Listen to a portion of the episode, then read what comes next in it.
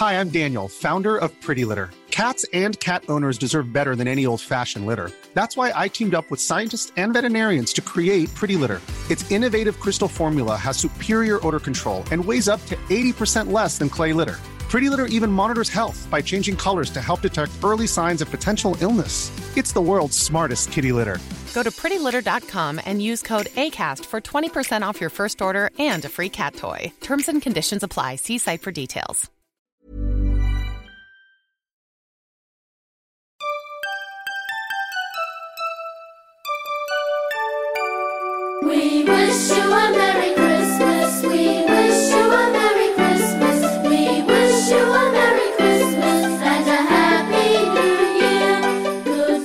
Podzol, le podcast du gravel et du bikepacking, épisode 139, ici Richard Delhomme.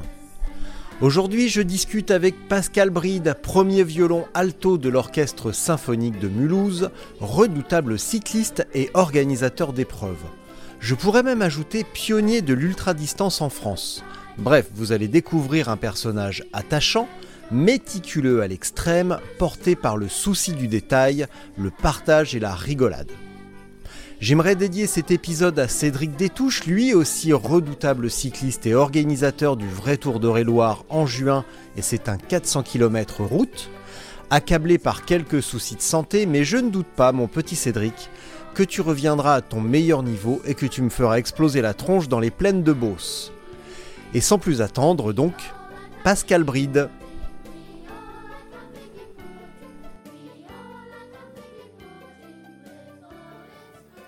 Pascal Bride, quelle, quelle joie, quel plaisir, quel enchantement. Donc, toi aussi, bienvenue dans la salle de jeu de mes enfants. Bienvenue. Puisque la semaine dernière, tu avais beaucoup rigolé sur l'épisode avec Fanny, eh bien écoute, Ouais, je te c'était sympa. propose toi aussi de dire bonjour au petit, euh, au petit crocodile de- du zoo de Mulhouse que j'avais ramené. crocodile. Et je ne sais pas où il est, mais j'avais également ramené un perroquet. Un perroquet. Ah oui, non, mais là, attends, j'ai euh, j'ai des tonnes de peluches ici, donc, euh, mais je sais plus où est le perroquet. En tout cas, Pascal, Ouais, euh, j'ai une question pour toi. Parce que tu es un cycliste chevronné, euh, bah, on pourrait presque dire un néo-cycliste parce que ça fait finalement pas si longtemps que ça que tu en fais. Non. Ouais, Et par contre.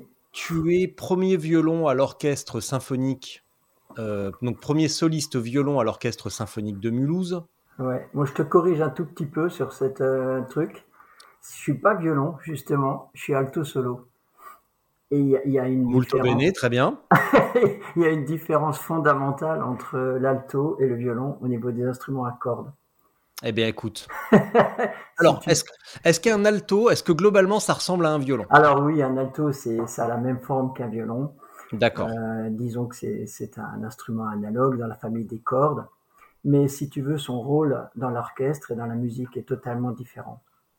Et, et si je te dis ça, c'est que ça a sûrement à voir aussi avec euh, ma façon de voir le vélo et tout ce qui tourne autour du vélo.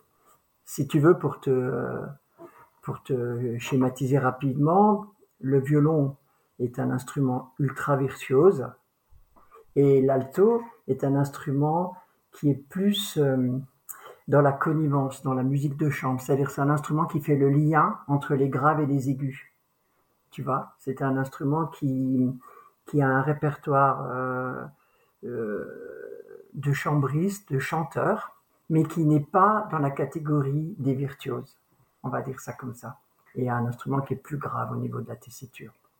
Voilà, c'était donc les, gens ne font pas vraiment la différence quand ils regardent un, quatuor à cordes ou un orchestre.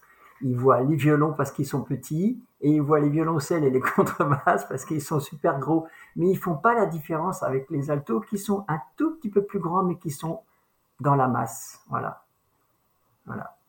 C'est ça. Et le lien, et le, et le lien que tu Et fais le avec. lien avec le vélo, il est vachement, enfin, pour, à mes yeux, il est important dans le sens que euh, ma passion, enfin, ce que j'aime dans le vélo, justement, c'est, c'est le partage avec les autres.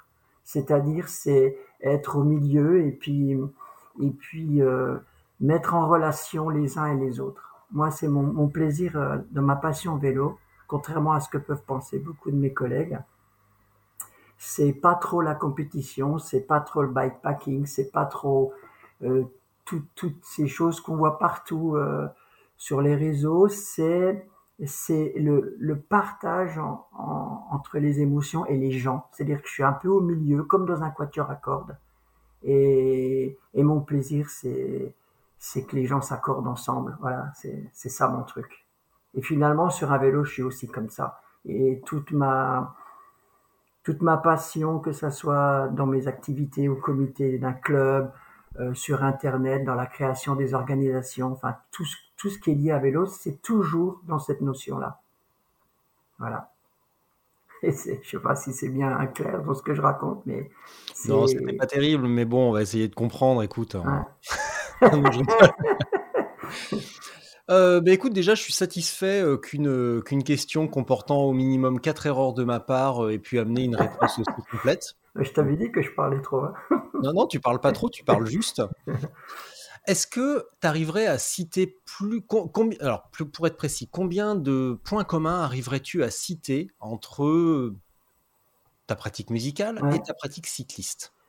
Ben, je vais, je vais t'aiguiller un petit peu. Est-ce Ouais. qu'un musicien répète ou s'entraîne? Est-ce qu'il fait ses gammes comme un cycliste pour, ou Est-ce qu'un cycliste devrait travailler un petit peu ses gammes comme le ferait un musicien? Est-ce que la, hum, l'improvisation, c'est vraiment de l'improvisation ou est-ce qu'il y a du travail derrière pour pouvoir s'adapter à une situation euh, inattendue? Ouais. Tu vois ce Alors, genre de truc Ouais, d'accord. Alors, si tu veux, la grosse analogie euh, qui me vient à l'idée, euh, c'est l'entraînement, c'est la, la, la notion de travail. Euh, dans mon métier, euh, je sais pas comment t'expliquer ça, on n'a pas d'horaire de travail, tu vois. Je passe ma vie à faire 50% de travail euh, euh, comme j'ai envie, c'est-à-dire je dois, je dois bosser, je dois avoir, mettre un travail personnel énorme et j'ai des répétitions qui sont fixées par des plannings mensuels ou annuels. Euh, L'analogie avec le vélo, c'est exactement la même chose. Tu vas à une course euh, ou à un défi physique sur le samedi, mais toute la semaine ou tout le mois, tu dois t'entraîner pour mettre en place euh, ton corps, euh, etc. Dans la musique, c'est exactement la même chose. C'est-à-dire que euh, tu fais tes gammes euh, pour garder tes mains en place, euh, travailler ton oreille, ta justesse, et ça, exactement comme sur le vélo. C'est exactement le même concept au niveau du travail horaire, de la gestion de ta vie. Après, il n'y a pas du tout d'improvisation en musique classique que je pratique moi. Ouais. C'est-à-dire que C'est ce que je t'avais mis dans un Ouais, message. Je, ouais. voulais- je, je, je, je- voulais en parler, mais je sais très bien que dans ton domaine, bah, on impro- on n'improvise Non, pas tant que ça. Non. hein. On- on- le- la, notion d'improvisation, justement, n'a absolument aucune place. Euh, euh, ouais, c'est, c'est- ça, ça c'est très clair. Et alors au vélo, je ne sais pas si l'improvisation elle a une place aussi. Je pense, je ne sais pas, je je vois pas tellement le- l'analogie. Mais en tout cas, euh, pour moi, la grosse analogie entre les deux disciplines, c'est euh, les méthodes d'entraînement, la façon dont tu gères ta vie. Et ensuite, l'autre analogie, euh, c'est le côté pointu des choses. C'est-à-dire qu'il faut être, euh, dans mon métier, j'ai déjà dit quand, je suis dans les quelques interviews que j'ai fait, je dois être au top niveau, je dois être à 100% de mon potentiel puisque je suis jugé en permanence. Hein, dès que tu fais trois notes en- dans le milieu professionnel musical, tu es forcément jugé par tes collègues, par ton chef d'orchestre et après par le public, etc. Et tu as une exigence de travail qui est euh, euh, qui est du très très haut niveau. Exactement comme un sportif euh, euh, qui va se préparer à une compétition et il essaye d'être au top niveau le jour J à l'heure H. Et ben moi, je suis obligé d'être comme ça en permanence. Et donc là aussi, il y a une grosse analogie avec la pratique de mes défis sportifs finalement. Et donc dans ma façon de voir les choses, dans ma façon de me préparer, de me renseigner, je suis super pointu. Je m'intéresse à tout. Je, euh, euh, je suis euh, très méticuleux dans, dans tout, quoi, que ce soit le travail physique, le matériel, l'alimentation, le sommeil, enfin tout ce que tu voudras. Sauf que là, je suis un amateur dans le milieu du vélo, donc je me fais aider par les autres pour apprendre et j'écoute. Et par contre, dans mon métier professionnel, euh, je suis un professionnel, donc euh, je suis de l'autre côté de la barrière. Mais les analogies sont exactement les mêmes. Il y a quand même une grande différence, c'est que un athlète de haut niveau, on va dire qu'il fait ça sur une période extrêmement restreinte de sa vie et plus globalement sur les, les, les, les années les plus jeunes et les plus productives, euh, alors que toi, ça fait longtemps, longtemps Ouais, que tu fais ça. Ouais. Et malgré les années qui passent, malgré peut-être la lassitude, éventuellement la répétition, tu dois maintenir ce niveau Ouais. d'exigence. C'est ça. Euh, c'est ça, C'est quand même, exactement c'est ça. certainement aussi, du- certainement encore plus dur. C'est super dur et, et je te dirais franchement que euh, je commence à ne plus y arriver. C'est-à-dire que euh, avec mon âge, justement, comme j'arrive en fin de carrière, euh, j'arrive à cette, cette limite que l'exigence qu'on me demande dans mon métier me demande tellement d'investissement et de travail Mm. euh, que j'arrive euh, des fois, enfin je suis pas loin euh, d'être à la limite de ce que je suis capable de faire et de pouvoir le garder. Et d'ailleurs, je partirai en retraite le lendemain matin du jour où je- j'estimerai que je suis plus capable de, De jouer à ce niveau. de- voilà, parce que c'est c'est quelque chose qui, qui est très difficile à, à concevoir et, et, justement le, le fait que je pratique un peu de vélo comme ça euh, pour mon plaisir me pose aussi beaucoup de soucis à ce niveau-là parce que physiquement, eh ben, j'ai du mal à j'ai du mal à concevoir les deux les deux les deux modèles, les deux À concilier les deux, les Ouais, deux, les c'est deux ça. passions. ouais. Et ça, euh, j'avais pas trop, j'avais pas ces difficultés-là il y a quelques années, mais là, depuis que j'ai pris bah, de l'âge, hein, c'est clair, Mm. et ben, et ben, je suis moins opérationnel. Mon corps me demande, euh, est plus au top niveau, si tu veux, pour être, euh, enfin, est de moins en moins au top niveau et me demande de plus en plus de travail. Et c'est, incroyable. Demande aussi peut-être plus de repos. Alors, euh, euh, je, sûrement au niveau du vélo, oui. Mm. D'ailleurs, euh, en ce moment, j'ai un peu des soucis de santé inhabituels parce que justement, je suis un peu à, à 300%, quoi. Tu vois. Mais le repos sur mon instrument, c'est assez catastrophique parce que tu perds absolument tout, la souplesse, euh, la virtuosité de tes mains, etc. Alors tu, tu gagnes en expérience, tu voilà, comme comme dans tous les métiers. Mais mais mais il y a le mais. Et le défi est, intéressant justement. Est-ce que euh, souvent on voit les, bon, on observe les musiciens euh, que l'on aime, on les observe jouer à une vitesse euh, extraordinaire, et on a l'impression que c'est facile. Ouais. Et forcément, à un moment donné, on essaye. Et là, on se rend compte qu'on est handicapé moteur et que ça se passe pas du tout comme il faut. Ouais, c'est un truc de fou. Et que c'est pas du tout, euh, c'est pas, c'est, c'est vraiment pas si facile que ça. Est-ce que pour apprendre à jouer vite, euh, il faut savoir jouer lentement? Sous-entendu, est-ce que pour aller vite sur un vélo, il faut apprendre à aller lentement? Oui, absolument, tu as tout à fait raison, c'est même la base. C'est exactement pareil que dans le sport. Euh, il y a tu, dois avoir un, tu dois avoir un travail dans la lenteur et dans la conception des choses qui est très importante pour, avant, avant d'aller vite, entre guillemets. Mais tu sais, la vitesse, euh, la vitesse sur un instrument de musique, bon, ça concerne le développement euh, ou la rapidité de, ta main gauche, mais il y a tellement de paramètres qui se mettent là-dessus que l'auditeur ne, ne saura, ne verra peut-être pas. Mais il y a beaucoup d'autres paramètres euh, qui se greffent. Et la vitesse n'est pas forcément euh, euh, le critère le plus, comment, le plus difficile à, à retrouver ou à ou à gagner quand on travaille, quoi.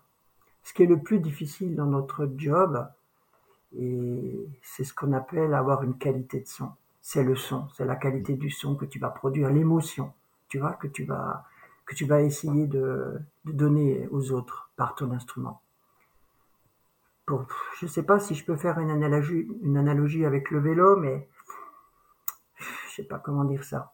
C'est un peu comme, euh, comme quand tu regardes un, un cycliste qui est beau sur un vélo et un cycliste qui est performant euh, sans être beau. Enfin, tu vois, c'est c'est cette notion qui qui est un petit peu difficile à, à expliquer par des mots, mais qui, qui demande énormément de travail. C'est-à-dire que tu as beaucoup de de, beaux, de de bons cyclistes dans le milieu des professionnels, par exemple. Mm. Mais il y en a combien qui sont performants Et et, beaux. en plus que quand tu les regardes. C'est la magie. On en connaît, on en a connu dans le milieu des professionnels. Euh, Et puis, et dans l'inverse, il y en a qui sont tellement moches à regarder pédaler, mais sont peut-être aussi performants de temps en temps. J'en sais rien, je sais pas. C'est voilà. Tu vois, c'est compliqué à, à Bah, expliquer. c'est c'est moins, en tout cas en vélo, c'est moins euh, palpable Ouais, parce qu'on va quand même pouvoir avancer à une vitesse. ouais. Et, et la la, notion de chrono, t'as la la notion de chrono va être, euh, va être, compliqué. impa- va être implacable. Ouais, Tu arrives à un, chro- à un certain chrono où tu y arrives pas. voilà, En ça. musique, c'est plus difficile de quantifier ce qu'est euh, la qualité sonore, la consistance du son, euh, L'interprétation et la- puis comme tu dis, ouais, l'interprétation, la justesse. Euh, Et tout et, ça, euh, et tout et ça en plus, c'est du subjectif, tu vois. Donc, complètement, ouais. donc euh, Enfin, quand tu tombes sur un musicien qui a tout, euh, ça devient quand même extrêmement subje- euh, objectif comparé à quelqu'un qui ne l'a pas et qui va se contenter de bien ouais, jouer, qui sait jouer, mais qui a pas une, qui ouais. dégage rien, tu vois, Ben qui dégage, dégage aucun feeling. c'est ça les stars justement. Tu vois, dans notre euh, le haut niveau dans, dans notre métier, eh ben, sont- ce sont des stars justement. C'est c'est- c'est- c'est ce qu'on appelle les solistes internationaux, ceux qui font des concerts partout, des enregistrements de disques. C'était encore un, un- niveau bien supérieur euh, au mien. Tu vois, moi je suis juste un musicien professionnel de base, on va dire ça comme ça, qui travaille dans un orchestre professionnel, mais mais je suis très très loin des, des stars justement, tu vois, qui, qui ont ce talent et cette prestance euh, exceptionnelle que quand tu les regardes, quand tu les écoutes, ben, ben t'en prends plein les yeux, quoi. Alors après, c'est toujours, euh, voilà, c'est toujours une question de savoir où on se place, quoi. Dis-moi, parce que bon, là on parle de musique Ouais, classique, de musique de ouais, chambre et tout, euh, même si j'aime beaucoup, parce que j'ai grandi aussi une partie, euh, j'ai grandi une partie là-dedans et même une partie de mes jeunes années ont été faits euh, à la maison de Nohant et mes parents travaillaient à la maison de Nohant chez Georges Sand, donc autant me dire que Chopin, j'en ai entendu comme ça. Des kilomètres et des kilomètres. Mon père était même allé faire des- une conférence à Varsovie euh, sur le lien entre musique populaire et musique savante. Donc moi, Chopin, euh, tu vois, j'en peux plus du tout, quoi. Mais bon, c'est très beau quand même. Mm. Euh, du coup, je suis très content aussi d'être plutôt euh, musique extrême et métal. Mais justement, j'aimerais te poser une question. Ouais, Tu organises la route du diable, ouais, la route du silence. ouais. Est-ce que derrière ce soliste ne se cacherait pas un petit métalleux un peu contrarié? un, un petit, un petit sataniste euh, qui finit par se dire tiens je vais leur faire faire du vélo et je vais leur faire faire un truc dans le l'antre du diable l'antre Ouais, du silence. Non, je, je crois non pas pas du tout. Non, je crois pas, sincèrement. non, Bon, la réponse oui tu m'aurais dit oui oui oui carrément ouais. non, ça m'aurait un peu étonné. Non, mais non, une petite provocation de temps en temps ça fait pas de mal. Non, non. Non, non, c'est un- ces titres sont arrivés par hasard, euh, mais, mais correspondent quand même à une certaine réalité des parcours que je propose, hein, Hmm. quand même. Enfin, que j'essaie de proposer, parce que la route du silence cette année, pour l'instant, c'est un peu le flop, je trouve. Au niveau des inscriptions, ça avance pas vite. c'est fin août C'est mi-août, ouais, mais je suis, quand- je suis quand même obligé, euh, pour ma gestion euh, d'organisation, de- d'avoir une date limite au, au mois de mars, parce qu'en ouais réalité, pour, euh, pour les commandes des balises et tout ça, mon prestataire, euh, et ça c'est c'est pas cool, mais j'ai pas le choix cette année. Il y a, il y a une telle demande, t'as vu cette année, les, pff, les épreuves, il y en a, ça pousse comme des champignons, et finalement, euh, si tu veux proposer des prestations avec euh, des suivis live, les, les sociétés qui font ça sont pas nombreuses sur le marché et ça Mm. commence à être euh, la foire d'empoigne euh, pour trouver un prestataire qui, qui veut bien euh, te vendre des balises et que c'est tout un concept qui va avec. Donc il, maintenant il fixe des dates limites et, et bon après c'est à moi de prendre des risques euh, financiers ou pas ouais si tu vois. Bon, on verra, mais pour l'instant, effectivement, ça marche pas super, super fort. Enfin, ça marche, mais je m'attendais à un engouement un tout petit peu plus rapide, c'est vrai. Ouais, il y a Voilà. tellement d'épreuves euh, que Il y a beaucoup d'épreuves, et puis, ouais, peut-être je suis pas dans le bon concept non plus. J'ai voulu un petit peu innover, et peut-être euh, ça correspond pas à, ce que recherchent les cyclistes à l'heure actuelle. alors innover de nos jours c'est euh, c'est une grosse prise de risque hein, ouais, l'innovation faut coller dans les codes dans les trucs qui fonctionnent déjà et puis euh, dans les trucs populaires, mais innover, c'est. Ouais, mais c'est un peu aussi ma façon de fonctionner. J'aime mais il faut. Je, dis ça de manière un peu provocante pour, Ouais. Mais en réalité, il faut parce que si on Ouais. fait que proposer ce qui existe déjà, c'est complètement con. Ouais. Ouais, et puis bon, je, sais pas être précurseur, mais, Mm. mais en tout cas, je propose quelque chose que, que j'ai envie déjà, et puis euh, Déjà quelque chose qui te fait plaisir, je suppose. ouais, bah oui, oui, de toute façon, ça me fait toujours plaisir d'organiser. Ah, Ça, c'est, c'est un truc, euh, c'est mon truc en réalité. J'ai dû rater quelque chose dans ma, dans ma jeunesse à ce niveau-là parce que c'est, sûrement le plus grand plaisir que j'ai, d'organiser les choses pour les autres. Euh, la, la notion de partage, je t'en parlais tout à l'heure. Je suis rentré dans un club euh, au comité il y a une vingtaine d'années euh, ici, quand j'ai commencé le vélo, et c'est exactement pareil. C'est un plaisir de partage qui, qui me plaît bien. Voilà. Parlons-en. Comment tu t'es retrouvé sur un vélo? Si j'ai compris, c'est parti d'une grosse blague. Ouais, c'est ça. Ouais. Ben, c'est parti, euh, ouais, exactement, d'une grosse blague, un, pari foireux avec un de mes potes euh, de l'orchestre. Ah, Bon, à cette époque-là, j'étais aussi très très gros, on va dire ça comme ça, tu vois. J'avais dépassé le quintal, hein, enfin les 100 kilos. Je bossais énormément musicalement, je faisais pas du tout de sport, ou très peu. Et, et voilà, un pari fou d'un pote qui me dit, t'es pas foutu, t'es pas capable de monter au grand ballon euh, cet après-midi à vélo, je te parie une caisse de champagne, voilà, un truc de con, un truc de gamin, tu vois. Et puis je dis, allez, file-moi un vélo, j'ai pris des baskets et, c'est parti comme ça. Et puis là, je me suis rendu compte que bah, c'était sympa, euh, peut-être ça me ferait du bien à ma ligne corporelle et à mon esprit qui était un peu embrouillé à ce moment-là, un peu un changement de vie en même temps personnel. Et, et voilà, et je suis parti là-dedans. Et puis ça a été l'engrenage, euh, euh, régime, euh, passion, rencontre avec plein de gens. Puis voilà, je suis rentré dans un club, j'ai rencontré des cyclistes, euh, j'ai rencontré des médecins, j'ai rencontré des, des, des passionnés d'études posturales, enfin plein de trucs quoi. Et comme je voyage quand même beaucoup avec mon, mon job, euh, la rencontre avec certaines personnes euh, en France, et puis aussi un peu grâce au net, tu vois. Mm. Parce qu'à cette époque-là, j'avais pas d'ordinateur, j'étais pas du tout Internet, c'était pas comme maintenant non plus, hein, il y a 20 ans. Mais quand même, j'étais un peu en retard sur cela. Et j'ai rencontré des gens, euh, euh, les premiers pionniers euh, euh, de l'ultra-distance en France, hein, qui, qui, qui, qui écrivaient, qui montraient, qui racontaient leurs histoires. Et il y a eu deux, trois euh, copains euh, passionnés qui m'ont donné l'envie et c'est parti comme ça. Voilà. Des mecs comme euh, Grico, Dominique Briand, Jean-Marc Vélez. C'était les trois, les trois pionniers à l'époque euh, en France hein, de l'ultra-distance. Euh, le bikepacking n'existait pas du tout, hein, on n'en parlait pas. hein. À part le PBP, il n'y avait aucune épreuve à cette époque-là, ou très très peu. Par contre, l'ultra-distance avec assistance voiture, c'était le Graal. Et donc, il y avait quelques Français de cette époque-là qui m'ont mis sur la voie, que évidemment j'ai rencontré, et puis, puis après c'est parti. Puis après, euh, l'évolution en France a été exponentielle.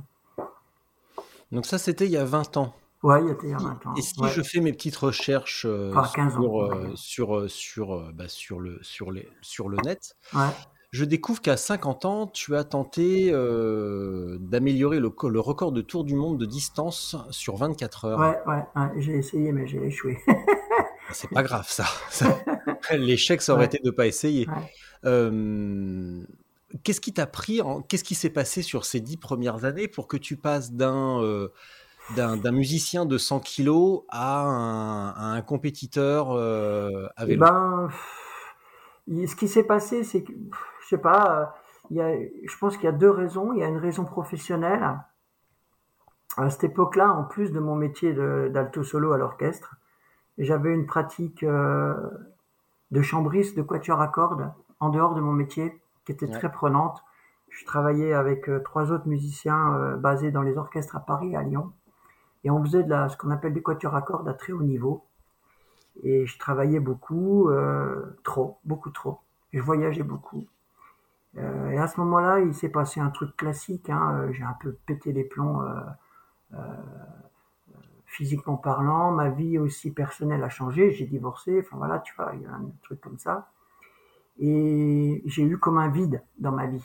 Euh, même si ma vie professionnelle à l'orchestre était riche, je suis quand même quelqu'un qui, qui a une demande, qui a un besoin d'activités importantes, de, de découvrir les choses. Et, et le hasard a voulu que bah, je me mette dans le milieu du vélo.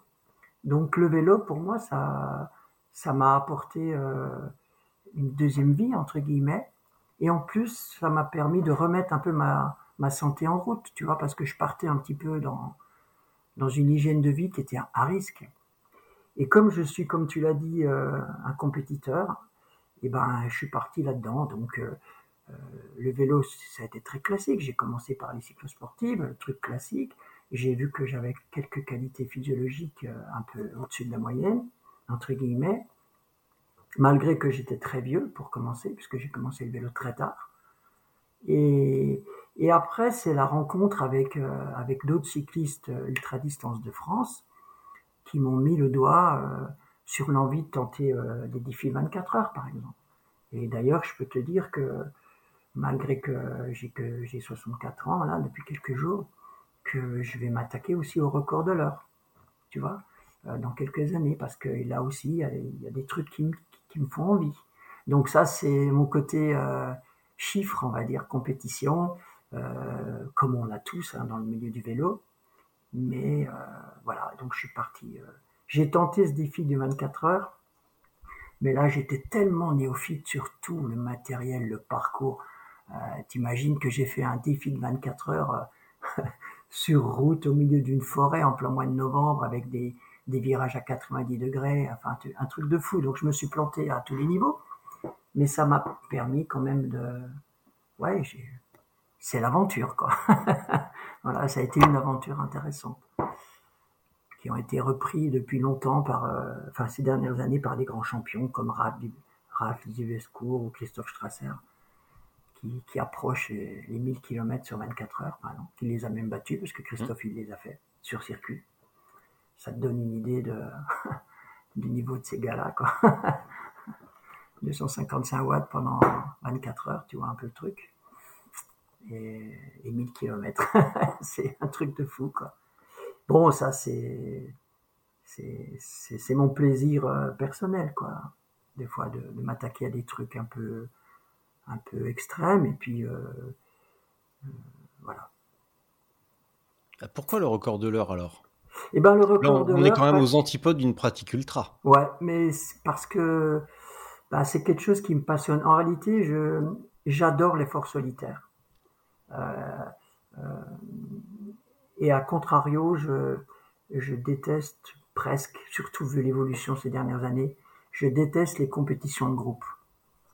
Euh, mais ça, ça au départ, c'était pas vrai. C'est-à-dire qu'il y a, il y a 10-15 ans, j'adorais aller au départ d'une cyclosportive, tu vois. Mais ça a évolué dans un sens qui me plaît pas du tout. Et, et maintenant, j'y vais plus parce que j'ai pas de plaisir, parce qu'il n'y a pas de partage. Euh, c'est la course à l'état pur. Euh, la mentalité euh, que j'ai trouvée ces dernières années sur les cyclosportives m'ont vachement déçu. Les mecs sont capables de te foutre en l'air dans un virage pour gagner euh, trois secondes et, et une demi-place à l'arrivée. Il n'y a pas beaucoup, il y a plus d'échanges. C'est c'est l'individualisme. euh, euh, comment dans le mauvais sens du terme. Mm. Et j'ai quitté le monde des cyclosportives pour ça. Et je me suis rentré dans, dans, dans la longue distance euh, aussi pour ça. Parce que là, j'ai retrouvé, j'ai retrouvé des échanges, j'ai trou- retrouvé la convivialité, le respect entre les cyclistes, qu'ils soient premiers, derniers, euh, vieux, jeunes. euh, bon, enfin, tu vois. Et le plaisir de l'effort solitaire, le contre-la-montre, euh, c'est un truc qui me plaît. C'est un truc que je ressens en moi. euh, faire un effort à bloc pendant 60 minutes ou 30 ou plus, c'est pour moi c'est un plaisir.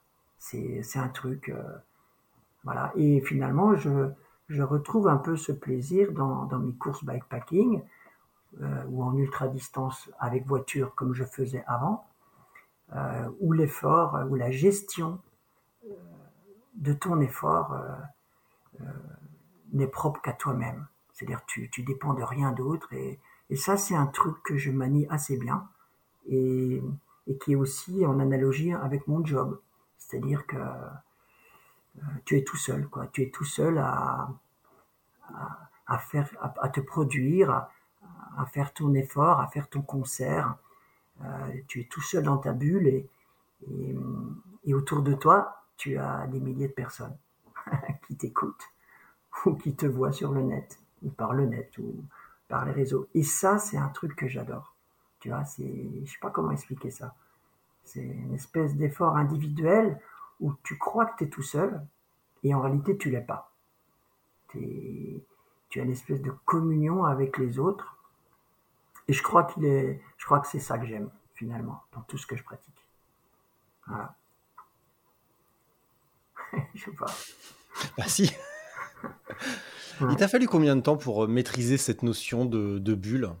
Au début T'es- T'avais le trac un petit peu, tu disais Ah oui, oui, on regarde et tout, mais aujourd'hui Ah. t'en as plus rien à faire. Ah, c'est pas vrai. J'ai toujours le trac. En tout cas, en musique, je l'ai toujours. En vélo, je l'ai plus du tout. Tu te souviens, tu la connais là, c'est la fameuse citation de Sarah Bernard Vas-y, non, je crois pas. Une jeune actrice lui disait euh, Moi, j'ai jamais le trac. Et elle lui dit Vous inquiétez pas, ça vient avec le talent. bah, dis donc. ouais, bah, c'est super. Ouais. Non, euh, dans mon métier professionnel, euh, j'ai appris à le gérer, tu vois. J'ai appris à le gérer. Mais tu l'as toujours. Tu l'as toujours. euh, euh, c'est impossible que tu ne l'aies pas. Je dirais même que c'est, il vaut mieux l'avoir un petit peu. Alors évidemment, si si c'est exagéré que tu n'arrives plus à le gérer, là c'est dangereux puisque tu as des incidences sur, te- sur ton jeu et sur ton concert. Mm. Mais il faut l'avoir un petit peu, cette, cette notion d'adrénaline. Euh, c'est un truc assez mystérieux qui, qui te met dans un état un petit peu second, entre guillemets, mais qui te donne une concentration extrême.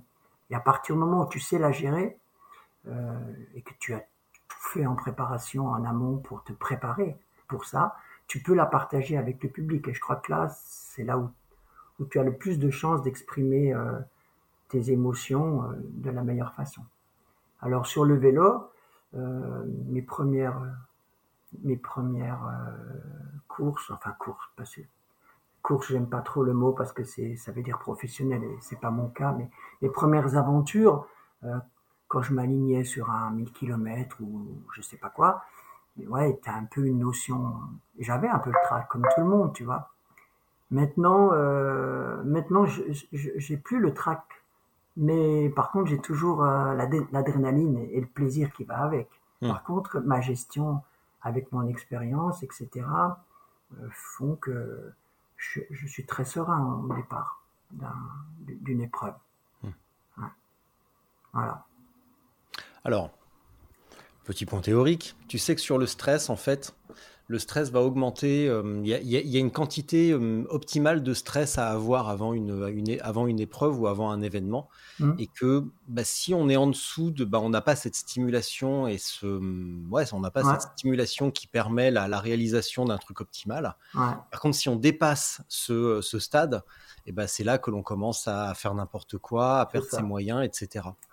Donc, euh, on a souvent tendance à dire, à, à- à- à- essayer de ne pas être stressé, mais en réalité, il en faut un tout petit peu. Parce que pense, c'est lui qui nous stimule et qui nous permet, comme tu l'as dit très justement, euh, de se centrer, d'être euh, vraiment focus sur ce qu'on va faire, ouais. mais d'être à la fois quand même un petit peu relâché pour, euh, bah, pour maîtriser ce qu'on fait et pas se laisser dépasser par les événements. c'est ça. Donc, C'est ça. euh, je note quand même que, tu vois, tu, tu m'as parlé tout à l'heure de, des précurseurs, 2005, 2010. Ouais. Euh, Aujourd'hui, on voit ça euh, bah, 15 ans après et on se dit, euh, putain, on est en plein boom de l'ultra, alors qu'en fait, euh, bah oui, d'une certaine manière, avec l'explosion des pratiques et des pratiquants. Mais ça ressemblait à quoi, justement à, à ce moment-là, bon, tu l'as dit un petit peu avec l'assistance par voiture, Ouais. mais à quel moment tu t'es dit, tiens, je vais essayer d'aller faire les choses un petit peu différemment, enlever le- l'assistance par euh, voiture, euh, partir vraiment vers de l'autonomie? Ouais.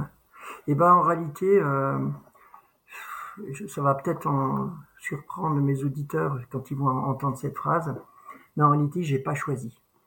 C'est-à-dire, euh, je me suis presque senti imposer ce choix différent de quitter le, euh, l'ultra distance avec assistance pour euh, me mettre dans le bikepacking. En réalité, ce sont deux facteurs euh, très deux facteurs importants qui m'ont dirigé là-dedans.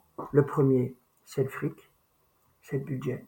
Mm. C'est-à-dire que la, la course avec euh, la course avec voiture d'assistance demande une équipe, demande des véhicules, demande un budget qui est 10, 20 fois supérieur au bikepacking. Ouais.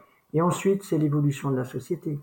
Euh, le côté, euh, on arrête euh, le, le- le truc du carbone pour, pour dire, tu vois, l'évolution, l'écologie, les, enfin tout, tout ce qui tourne autour de ça. Si tu veux, j'ai pas vraiment choisi de passer de la course ultra distance avec voiture au bikepacking. Euh, c'est un Le choix, le choix s'est imposé à lui. Ouais, de- le de- choix s'est imposé euh, par des tas de petites euh, contraintes extérieures. Et je te dirais un truc, et je l'ai déjà dit à Arnaud, à Arnaud Manzanini quand on avait parlé ensemble, parce qu'on a eu le même chemin un peu au départ. Euh, c'est un truc qui me manque énormément, tu vois. C'est-à-dire que euh, la course, euh, la course avec voiture d'assistance et une équipe derrière toi, c'est c'est une vraie magie, tu vois. Une vraie magie parce que euh, tu as tu as un partage de ce que tu vis, de tes émotions, de ce que tu en permanence avec l'équipe qui est autour de toi. Et ça, c'est un truc que j'ai totalement perdu en bikepacking. C'est-à-dire que, ben voilà, quoi, t'es, t'es tout seul sur ton vélo et la notion de partage, elle n'existe pas pendant que tu l'as, que tu l'as fait. Elle existe avant, dans la préparation, dans la communication, elle existe après. Mais pendant, elle n'existe pas. Ou, ou- ou que très rarement. Que très rarement. C'est-à-dire, elle existe au seul moment où tu, enfin, tu, tu croises un copain. Hein, ou qui est avec toi sur la course ou sur l'aventure et, et là tu as à nouveau un petit peu le partage des émotions. Mais quand tu fais un- une course en Slovénie euh, ou en Autriche avec ta voiture euh, et ton équipe derrière, c'est en permanence. C'est-à-dire que tout ce que tu vis, ce que tu fais, euh, les souffrances, le plaisir, tu l'as, tout de suite en partage avec les autres. Et c'est un truc qui est hors norme, ça, tu vois. Et c'est quelque chose qui me manque beaucoup dans, dans la pratique de l'ultra-distance en bikepacking pour l'instant. Et, mais voilà, euh, c'est le plaisir est, le même, c'est-à-dire que euh, mon compte en banque s'en porte mieux, on va dire ça comme ça. Et puis bon, bah, je crois qu'il faut, je suis l'évolution de la société, tu vois. Maintenant, ça paraît presque impensable d'aller faire une course de 2000 bornes avec une voiture au cul, quoi. C'est, il en reste quelques-unes, hein, l'Arabe aux États-Unis, la traversée de la Sibérie. euh, Il reste quelques courses en Autriche, encore l'Ara, ça existe toujours. Il y en a quelques-unes qui gardent ce truc-là. Arnaud, euh, sur sa RAF, essaye tant bien que mal de garder cette option de faire une RAF euh, avec voiture. Mais tu as vu, euh, quand, il a, quand il a 300 participants sur un parcours, il y en a 5 qui, qui sont inscrits dans la catégorie avec assistance et puis 250 qui sont sur leur vélo en bikepacking avec les sacoches. Donc, euh, il est clair que cette mode-là, est- c'est fini en, en Europe ou, ou dans le monde. Maintenant, maintenant il faut, faut mettre des sacoches, il faut mettre du gravel, il faut mettre plein de choses, ce qui est super aussi, mais, mais c'est une autre aventure, c'est pas la même chose. Voilà. Dis-moi, le vélo te sert de, de deuxième vie mais est-ce que c'est un prétexte ou so- est-ce que ça aurait pu être vraiment n'importe quoi ou est-ce que vraiment tu aimes le vélo? Est-ce Ah que ça aurait ouais. pu être n'importe quoi?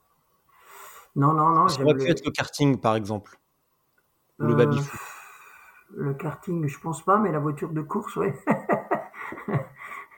la voiture de course, tu sais, j'ai fait de la moto, j'ai fait du trial. euh, Je je suis quand même quelqu'un qui, qui a toujours aimé euh, les sports de vitesse, un peu la glisse, euh, tout ça, tu vois.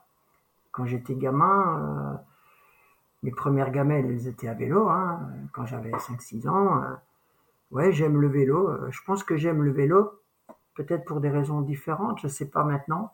avec- puisque j'ai commencé tard, mais, mais par contre, j'ai toujours aimé la notion un peu d'extrême, dans une certaine limite, tu vois. Par exemple, ça, très peu de gens le savent, mais quand j'avais 17-18 ans, je faisais du ski de rando extrême, tu vois? Et mon plaisir, euh, c'était d'aller descendre les, les, euh, hors de hors ce qu'on appelait du hors-piste à l'époque, etc. Et j'ai failli basculer là-dedans. J'ai fait de la haute montagne aussi. Mais par contre, euh, la haute montagne, tu vois, bah, j'étais un peu vertige comme mec, tu vois. Fallait pas me foutre sur des parois avec trop de vide. J'ai jamais pu faire d'escalade, par exemple, à cause de ça. L'escalade, c'était plutôt à cause de mes mains, il fallait que je me protège. Mais j'ai quand même toujours aimé un peu ces trucs euh, qui donnent de l'adrénaline, quoi. Et, quand, quand, quand, quand j'ai eu mes premiers salaires, bah, j'ai acheté des voitures de sport, hein, tu vois. Et, et mon plaisir, c'était d'aller faire le con euh, à minuit sur les parkings dès qu'ils étaient enneigés. C'était d'aller, c'était d'aller monter au gros ballon alors que la route était fermée, de soulever la barrière et, et je voilà. J'étais un petit peu foufou déjà. J'avais ce côté-là un petit peu. J'ai toujours été comme ça. Après, euh, après, c'est ma vie de musicien qui ont fait que euh, bah, je, suis- toujours resté dans des limites. Par contre, tu vois, j'ai jamais dépassé des limites. Et quand j'ai commencé le vélo, bah, naturellement, je suis parti dans les trucs un peu extrêmes entre guillemets. Enfin bon, je sais pas, je sais pas si c'est si ça si c'est une conséquence, mais voilà, ça ne m'étonne qu'à moitié. Donc on peut être musicien classique et légèrement tête brûlée. Eh, exactement. Ouais. On s'imagine pas, on vous imagine souvent comme des personnes un petit peu, bah, pas ternes, mais Ouais. en tout cas euh, raisonnables, pondérées, bah, classiques donc. Ouais, ouais. Et on a, on a du mal à vous voir comme finalement des, des, des, des rebelles euh, acharnés, Ouais, que bah. visiblement tu étais. Donc je me Ouais. demande, tu t'es pas trompé de genre musical quand même. Ah, c'est possible. Ouais, peut-être Je me demande si en fait, euh, moi je me demande si t'as pas un petit côté Black Sabbath euh, caché, tu vois. euh. Ouais. Non, Je c'est commence à me poser des questions, Pascal. hein. Non, non, je sais pas, j'ai toujours été un petit peu en dehors des clous comme ça, tu vois. Ouais. Et, et dans ma pratique musicale aussi. J'étais toujours un petit peu euh, extrême, euh, ouais, faire des trucs pas comme les autres. Ouais, j'ai toujours été un peu comme ça. Voilà, je sais pas. Bon, Est-ce que est- c'est un, trait de caractère que tu as gardé dans le vélo pour ta préparation? Ou tu vas, euh, bah, considérant déjà ton manque d'historique en vélo, parce que comme tu l'as dit, tu as commencé tard, donc tu n'as Ouais. pas le, le poids de la tradition euh, Ouais. que l'on a quand on commence jeune et euh, bah, euh, faut faire comme ci, il faut faire comme ça, on a, jamais, Mm. on a toujours fait comme ça. Est-ce que c'est aussi un trait de caractère qui t'a poussé à chercher des, des solutions autres euh, de la même manière qu'un musicien va écouter d'autres genres musicaux pour nourrir sa propre pratique Ouais, ouais, je pense que oui. euh, comme j'avais aucune culture de vélo, tu vois, et Mm. aucune base, euh, t'imagines que moi, j'ai, pas fait ni d'école de cyclisme, ni rien, hein, tu vois.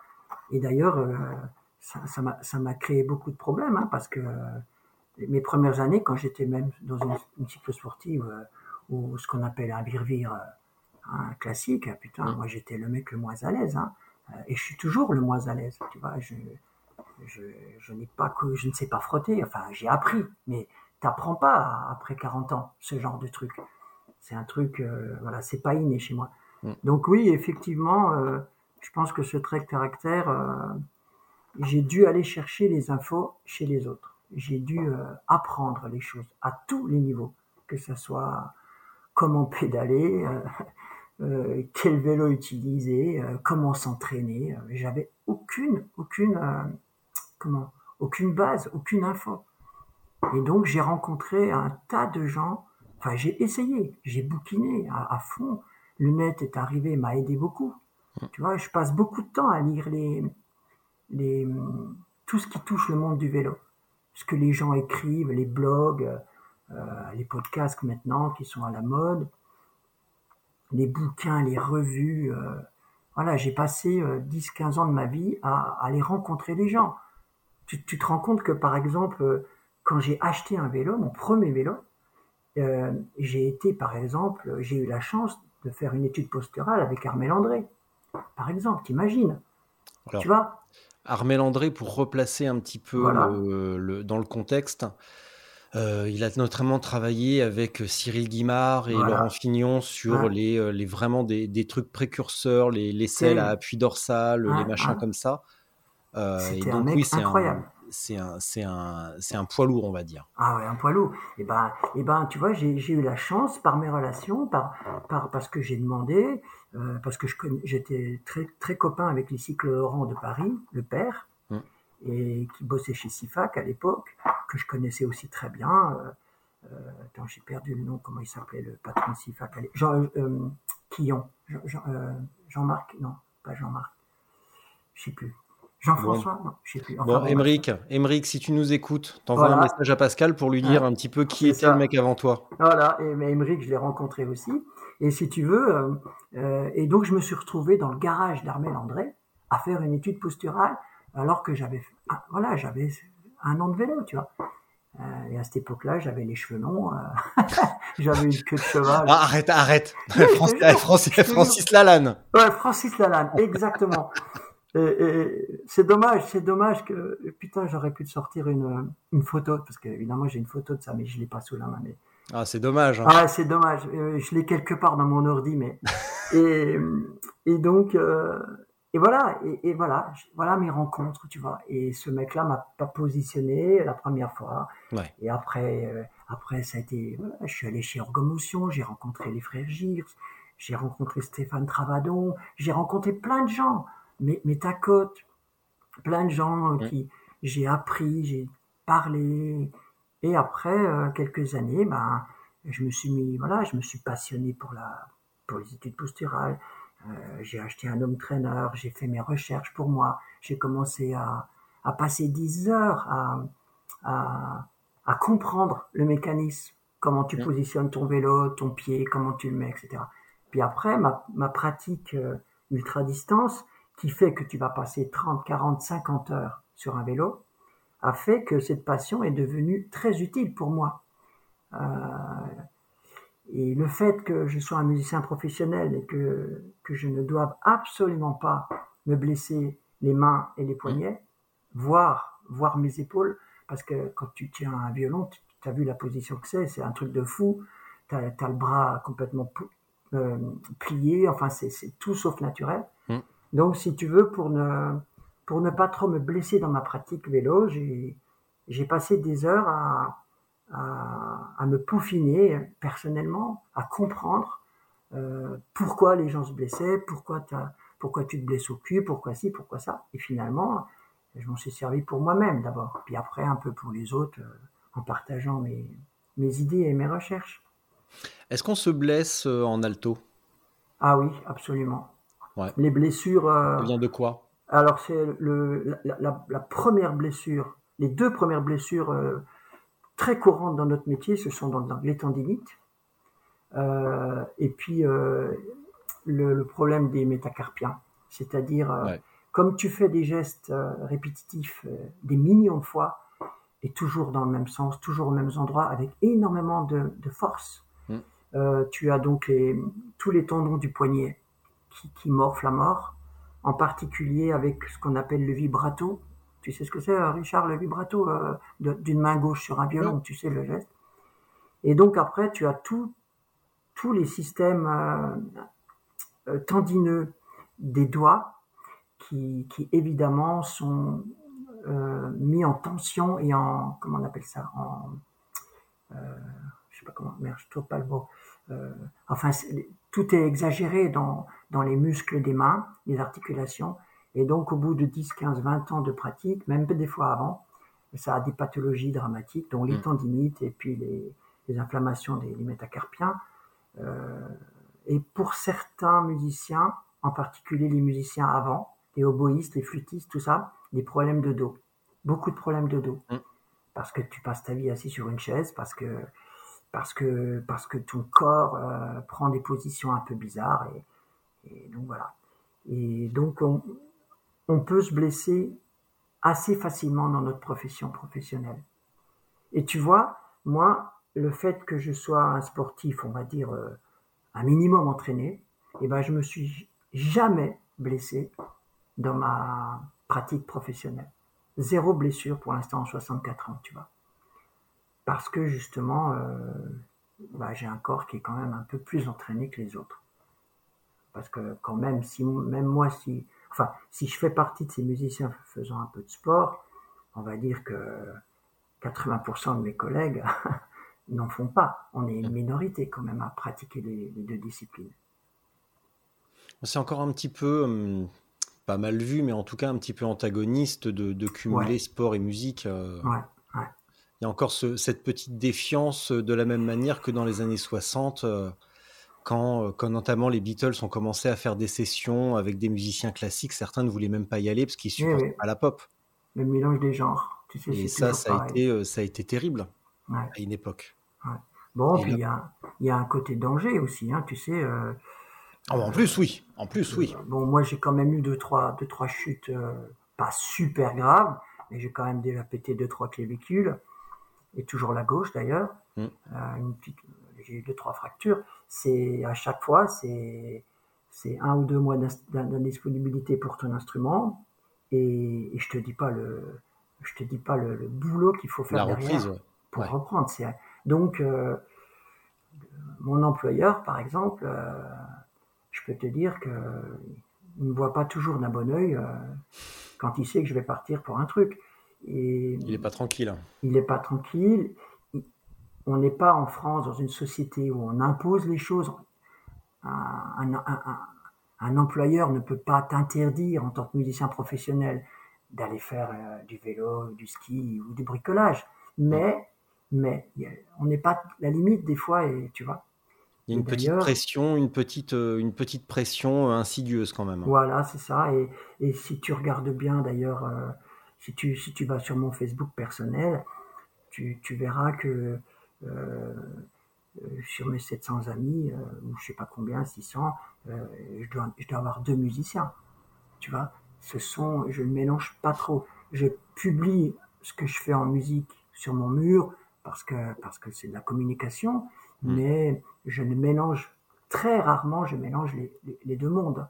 Je, je cloisonne volontairement mon, mon côté un peu foufou sportif pour ne pas, euh, on va dire, euh, je sais pas comment dire ça, créer de tensions euh, euh, stupides euh, ou, mal placées avec le monde de la musique que je pratique. Hmm. Voilà. Ton, ce côté perfectionniste Ouais. que tu as avec la musique, cette recherche de, bah, de fluidité, d'aisance, de musicalité, donc, qu'on pourrait résumer ainsi, Ouais, avoir un son simplement beau, harmonieux et donc musical. Comment il se traduit à vélo? Cette recherche de musicalité, comment tu la traduis, euh, comment tu la traduis ou comment tu pourrais la traduire euh, en vélo? Et ben, sur la performance, euh, Sur euh, oui, bah alors sur la performance, mais sur la euh, performance, et sur le sur l'expérience globale, hein, parce que la performance, bon bah déjà on pourrait se demander qu'est-ce que c'est la performance, qu'est-ce que ça signifie? Ah, bah. si on arrive avant dernier, est-ce qu'on a vraiment fait une performance? Oui, pourquoi Non, quand, quand je parle de la performance, je parle pas forcément d'un classement ou d'un chrono. Bah oui. Ouais. Non, je parle, euh, je parle de la performance, de réussir ton défi euh, euh, euh, de bonne manière, si tu veux. Ouais. Alors, moi, moi déjà, enfin, il y a une performance euh, quelque part quand même de pouvoir faire 2000 km sans se blesser, on va dire ça Ouais. comme ça, et Exactement. de finir, de finir euh, en bon état, tu Mmh. vois, physique. Tiens, donc ça me rappelle ce que quelqu'un a raconté il y a pas longtemps sur euh, les objectifs de comment on finit une épreuve longue distance, Ouais. pas se blesser et finir en un seul morceau. Voilà, c'est Axel, non? C'est pas Axel? Non, c'est moi. Ouais. Attends, tu m'excuses, je Vas-y, vas-y. répondre au téléphone. Vas-y. Oui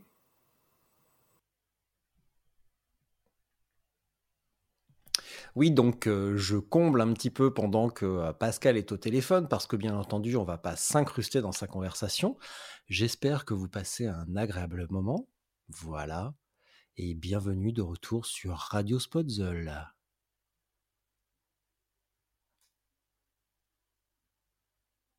Ah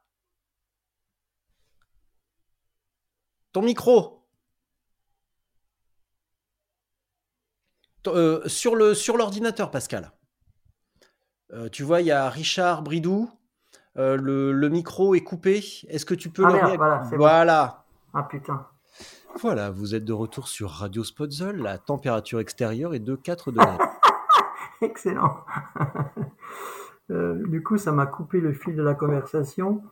Euh, Donc, la recherche de musicalité et la performance. Donc, terminer une, une épreuve en bon état sans Ouais, s'être ça. ex- explosé la gueule. C'est ça, il y a, y quand même une- c'est quand même une sacrée performance de finir un, un 2000 km sans être euh, totalement détruit, Mm. euh, sans blessure déjà. Et puis euh, après, effectivement, l'aspect euh, l'aspect chrono en est une autre. Donc euh, euh, il y a une espèce de performance de- dans la préparation, tu vois. Et, et là, il y a, il y a quand même un peu d'analogie avec, euh, avec la musique euh, au, au quotidien, dans, dans Mm. comment tu te prépares, dans ce que tu fais, dans comment tu, tu te positionnes sur un vélo, etc., etc., comment tu pédales, enfin plein de trucs, quoi. Et c'est intéressant comme, comme défi personnel. Et donc, euh, j'ai oublié le, la première question que tu m'as que tu m'as posée. Euh, je sais plus, j'ai oublié. Euh, Euh, tu me demandais quoi déjà? Euh, bah, je sais plus. voilà, on est un Non, comment ça se traduisait, mais je sais plus. Oui, oui. Comment si, si on devait traduire la musicalité en vélo, comment ça se Ah traduirait? ouais, Donc cette recherche de fluidité, d'harmonie, ouais, bah, qui est finalement le, bah oui, la, la pratique ultra pour pour arriver au bout finalement, ouais, c'est ça. euh, ouais. de euh, d'être euh, de, de, de contrôler son allure, de contrôler son alimentation, de, Ouais, la gestion. euh, et de, de, de s'assurer qu'il n'y ait, bah, entre guillemets, pas de fausses notes finalement. Et tu vois, quand on dit, euh, bah tiens, euh, euh, je me suis bien préparé, j'ai fait mon plan, ma petite stratégie, et j'ai plus qu'à dérouler ma partition. Et Mhm. puis à l'arrivée, on entend, bon bah cool, euh, j'ai fait mon truc, ça s'est déroulé sans fausses notes. Bon bah les, les, les analogies musicales ne manquent pas quand même. hein. Non, non. Finalement, on va largement puiser dans le répertoire. euh, Sans, sans mauvais jeu de mots, Sans encore une fois. Oh Euh, euh, bah, tu vois, du coup, c'est en plus là, je suis dans la salle de jeu, j'ai les yeux sur les, les instruments de musique des jeux des enfants, le, le xylophone, les maracas, la guitare électrique de Harry et une baguette de, ba- de, de batterie qui m'a piqué. Et je me dis que vraiment, euh, ouais, les, ça, ça ne manque pas en fait. Non. Donc, euh, quand on va dérouler sa partition, euh, et toi, comment tu comment as développé cette, euh, cette sensibilité? Comment tu l'as hum, par quels écueils éventuellement tu es passé entre ta pratique euh, encadrée, si on peut Ouais. dire, et une pratique autonome? Eh ben, ça, ça a été compliqué quand même, hein, parce que les, les, c'est sûr que quand tu as une équipe derrière toi, euh, la partie euh, technique, organisation est facile. Hein.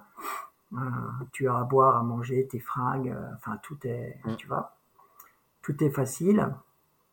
Le bikepacking euh, t'oblige une autre vision des choses.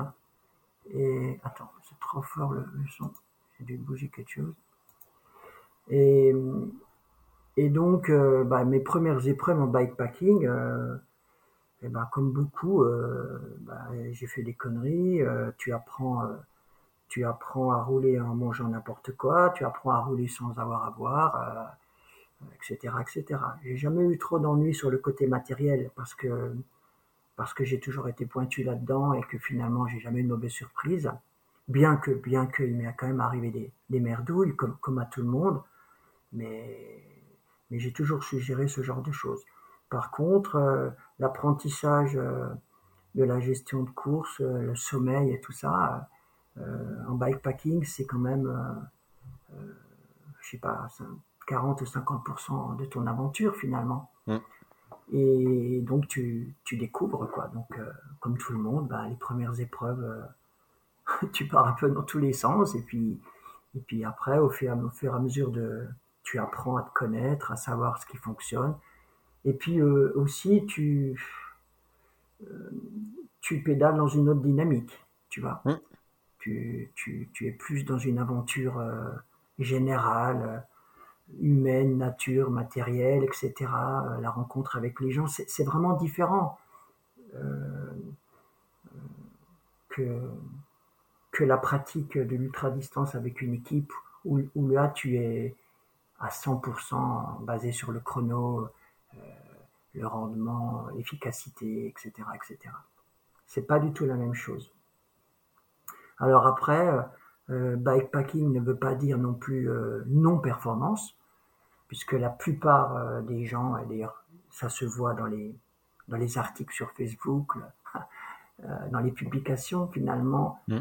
beaucoup de cyclistes publient essentiellement leurs infos sur la performance et non pas sur le reste. Mais le reste, c'est 80% de ta performance, c'est-à-dire que tu deviens performant en bikepacking quand tu es performant dans ta préparation, dans ton alimentation, dans la gestion de ton sommeil, dans la gestion de tes efforts, euh, dans comment tu es assis sur ton vélo, parce que la blessure, c'est quand même la, première cause de DNF euh, d'un cycliste sur une course de 1000, de 1000 km. Et, et donc, euh, des fois, c'est un peu le monde à l'envers, quoi, finalement. Mais chacun doit faire ses expériences euh, et comprendre comment ça fonctionne. Ouais. Toi, tu es pointu sur le matériel, ça se traduit comment? Et avant qu'on passe par cette étape, Ouais. est-ce que tu vois une différence de hum, positionnement entre ton, ton bike fitting ou ton étude posturale euh, à la Armel André Ouais. et comment tu roules aujourd'hui une évolution de la posture? Ouais, absolument.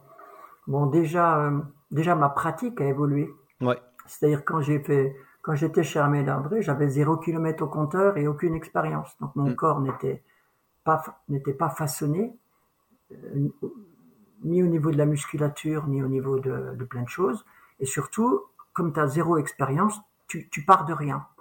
Donc euh, donc moi au début, euh, entre le début d'Armel Landré et, et de comment je suis maintenant, l'évolution a été euh, euh, dans tous les sens, si tu veux. C'est-à-dire que je suis parti d'une bonne base, puisque j'étais positionné euh, par un professionnel. Ouais. Donc déjà, tu fais pas de conneries quand même, enfin pas de grosses conneries. Et après, euh, moi, je me suis amusé à, à déplacer tous mes points, tous- tous mes repères. Et je suis, j'ai eu cette, euh, ce chemin de volontairement aller dans un sens ou dans un autre, en sachant exactement pourquoi, et de voir euh, le résultat sur ma pratique. C'est-à-dire que je fais partie de ces cyclistes qui ont testé des positions totalement différentes sur un vélo, que ce soit sur le recul de selle, les hauteurs de selle, euh, le positionnement des épaules, avec prolongateur, sans prolongateur, enfin tout ce que tu veux, tu vois. Euh, chaque euh, chaque euh, point important sur un vélo, c'est-à-dire les trois points d'appui, d'appui euh, principaux, la selle, le cintre et les pédales, euh, sur ces trois euh, sphères, j'ai testé des, des choses différentes. Et, et je suis parti avec mon vélo faire 500 bornes. Et, et j'en ai tiré des conséquences. Et après, j'ai, au cours des années, j'ai, j'ai tiré des analyses de ça, parce que parfois je me suis blessé gravement par mes conneries, et parfois je me suis pas blessé, mais la performance était mauvaise, etc. Et j'ai, j'ai réussi à construire, si tu veux, euh, un compromis euh, qui fait, qui font que maintenant, euh, 15 ou 20 ans après, je suis assez, je suis pas sûr de moi, mais parce qu'on on n'est jamais sûr, mais euh, j'ai quand même une idée assez précise du compromis entre une position efficace, confortable pour ce genre de pratique. Mm. Et après, j'ai dépensé beaucoup de fric à tester du matos, tu vois. Euh, j'ai eu la chance aussi, grâce à mes relations, de pouvoir essayer beaucoup de vélos différents. Ça, c'est grâce à mon relationnel et, aux amis qui sont autour de moi, euh, qui ont des magasins de vélos, cyclistes, etc., qui, des copains qui m'ont prêté leur vélo. Euh, et je suis toujours à la recherche euh, et à tester des matériaux différents, des selles différents, des cintres différents, etc. Maintenant, un peu plus pour le plaisir que pour un vrai rendement personnel, mais, mais euh, voilà, ça a été un chemin que moi j'ai fait personnellement depuis 15 ans, tu vois. Et, quand on me pose une question, et d'ailleurs je suis énormément sollicité, euh, tu, peux, peux pas imaginer le nombre de SMS, d'emails, de téléphones que je reçois tous les jours de, partout, euh, du monde cycliste, qui me disent tiens Pascal, euh, tu penses à quoi? T'as essayé ça? Tu fais quoi? Tu vois ça. Des fois, ça devient c'est euh, usant pour moi parce que comme j'adore, euh, enfin je, je réponds toujours, j'ai toujours un petit moment, un- une petite minute pour partager ça avec les autres.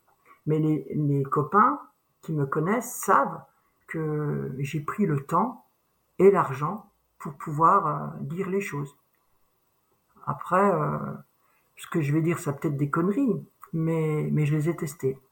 Il n'y avait jamais de paroles de chez moi, enfin qui viennent de chez moi sur le matériel, euh, sans avoir au préalable euh, euh, avoir fait une, une expérience, une étude approfondie.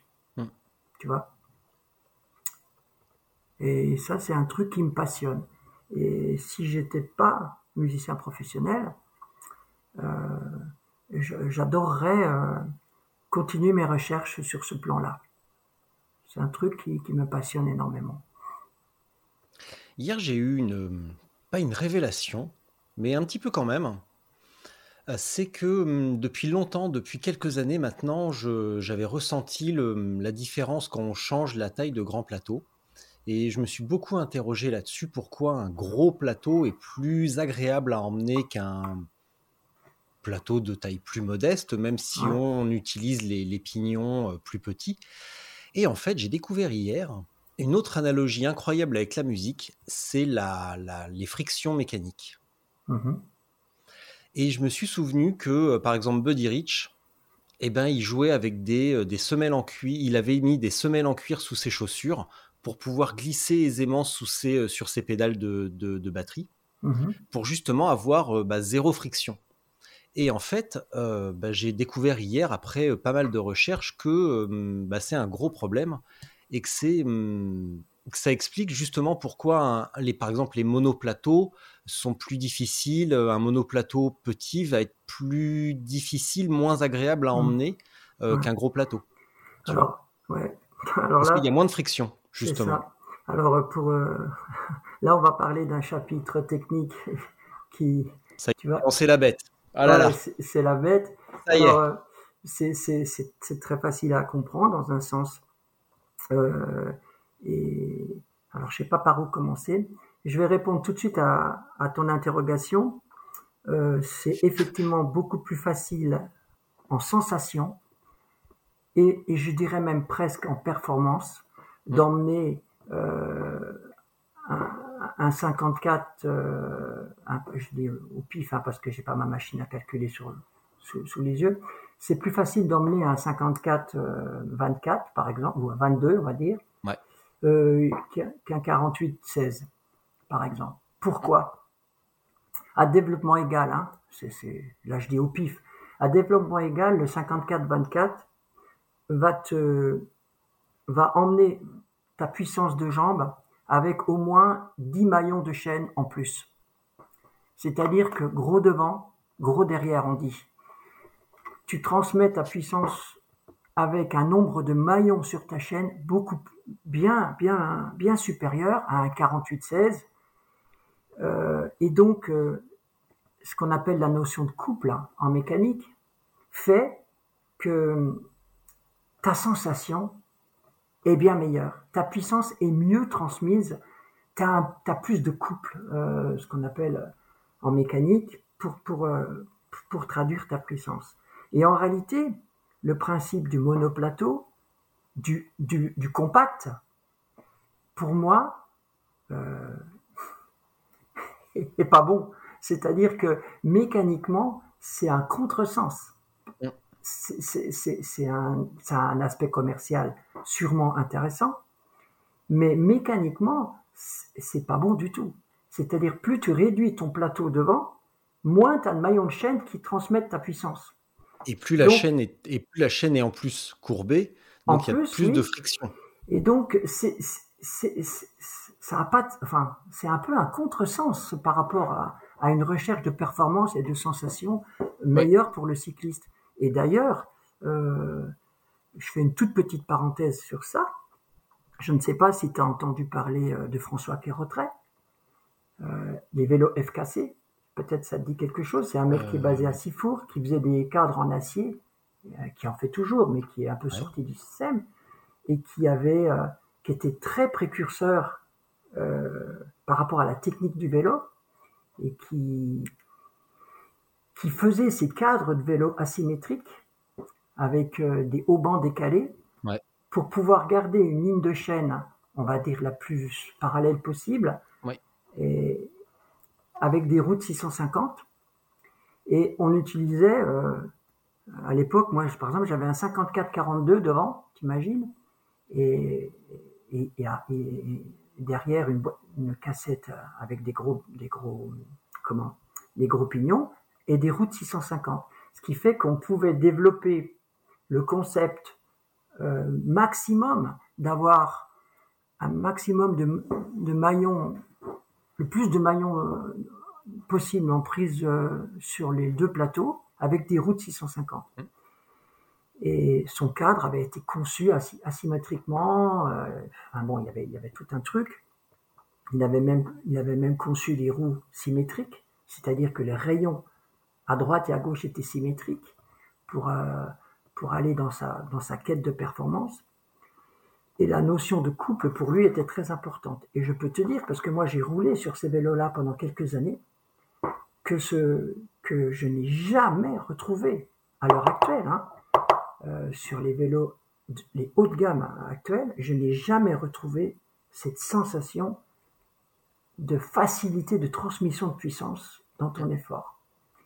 Et si- les professionnels actuels, quand ils s'alignent à un contre-la-montre, montent des 56, des 58 devant, c'est pas un hasard.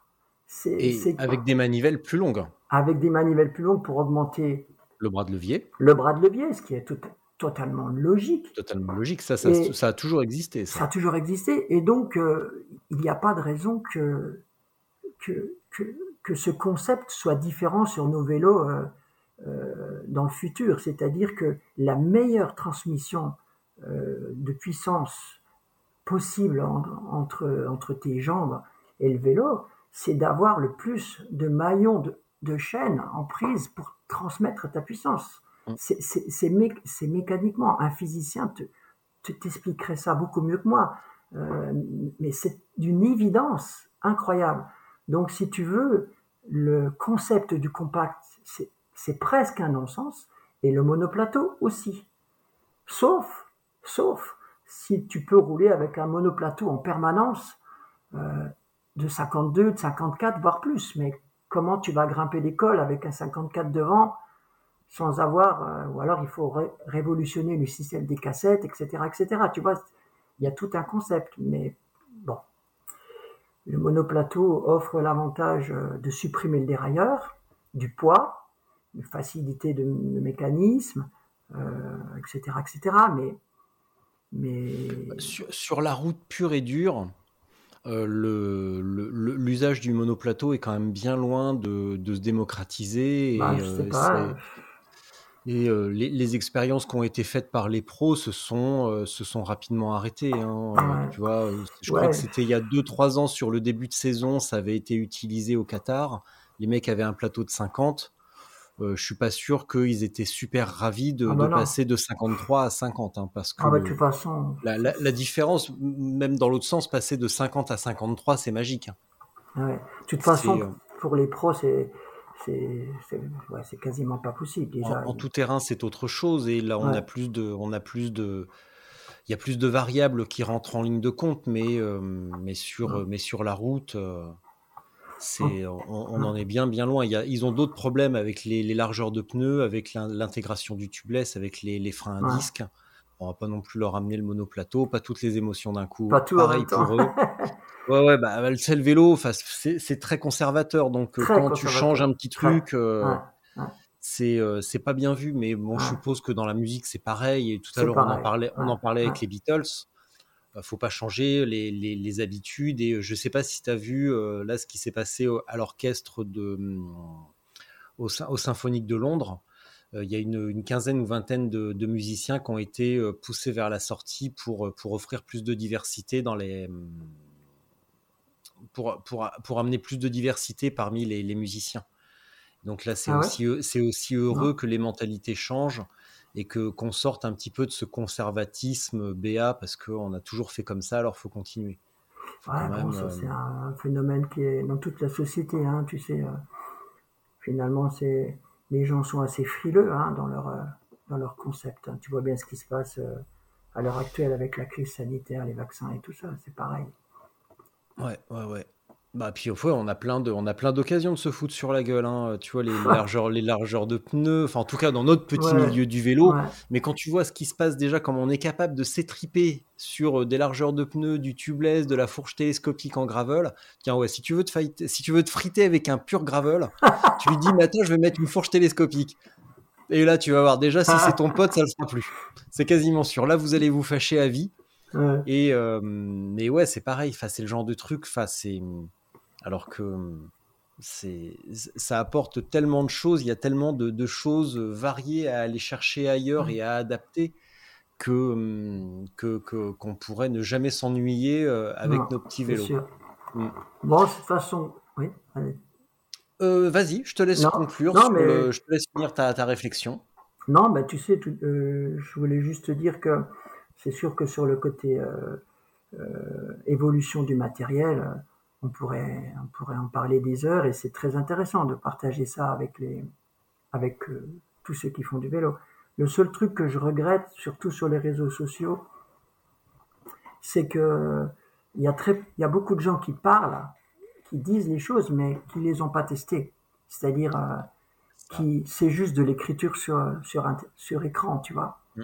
Parce que quand tu parles de la largeur des pneus euh, ou du tubeless, euh, etc., etc., il y a quand même très peu de cyclistes qui ont qui prennent le temps de eh ben d'essayer les choses différentes, tu vois. C'est-à-dire que effectivement euh, euh, rouler avec du 23, du 25, du 28 ou du 32, mais il y en a combien qui ont fait l'expérience d'aller faire 200 bornes avec les quatre modèles de pneus différents, tu vois et de dire ah ouais merde tiens ça ça oui ah plus de confort Finalement, je me suis trompé. Mince. bah ouais, ouais, ouais. tiens ça ah bah t'as l'impression d'être planté ah merde ça, ça marche super bien tu vois c'est le problème c'est qu'il il est là le truc c'est que euh, il y a très peu de, cyclistes qui sont assez passionnés pour faire leur propre analyse et leur propre expérience ils se contentent simplement de dire les choses de les afficher ou de reprendre une discussion d'un autre euh, de juger, de dire voilà. Et après, euh, après, voilà, on en parle vraiment, mais c'est ça qui est dommage en réalité. C'est un peu le défaut des, c'est un peu le défaut négatif des réseaux sociaux où il est très facile de dire les choses, d'écrire quelque chose, mais derrière on ne sait pas ce qu'il y a. Tu vois, on ne sait pas euh, si c'est si ça vient d'une analyse, euh, d'un test ou de rien du tout. Tu vois, on ne sait pas.